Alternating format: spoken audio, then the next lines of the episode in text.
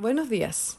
Hoy jueves 9 de julio les damos la bienvenida a BTG Outlook, donde entregaremos información de FEX y aperturas de mercados para el día de hoy.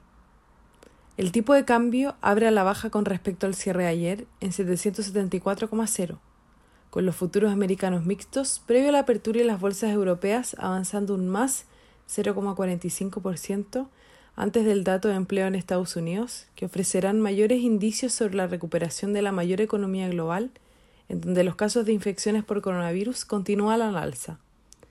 El Nikkei registró un avance de más 0,40%, mientras que la bolsa de Shanghái continúa con su racha con 8 días positivos subiendo más 1,40%. Los bonos del Tesoro americano suben y el oro se mantiene estable en 41 dólares el barril, a pesar del aumento en inventarios en Estados Unidos reportados ayer.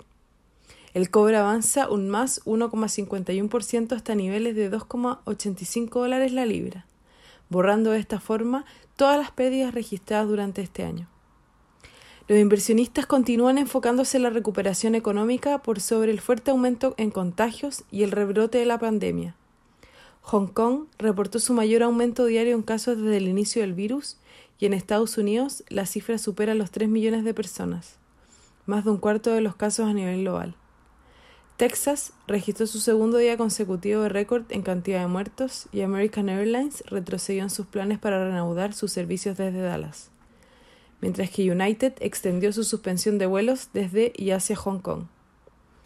Hoy a las 8.30 se publicarán las peticiones iniciales de desempleo en Estados Unidos, las cuales se espera hayan disminuido en la semana terminada el 4 de julio desde 1.427 hasta 1.375 mientras que las peticiones continuas también se espera que se registren una caída.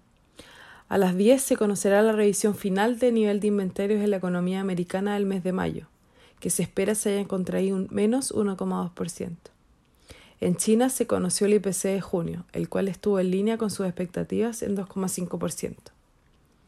En el plano local, ayer la Cámara de Diputados aprobó la discusión del proyecto que permitirá el retiro del 10% de los fondos provisionales debido a la pandemia.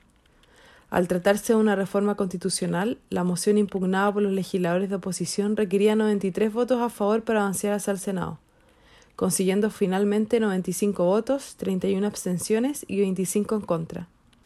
De aprobarse la iniciativa, que ahora debe continuar con su trámite legislativo, veremos un aumento en la volatilidad de corto plazo debido a la liquidación de inversiones por parte de la AFP para cumplir con los retiros.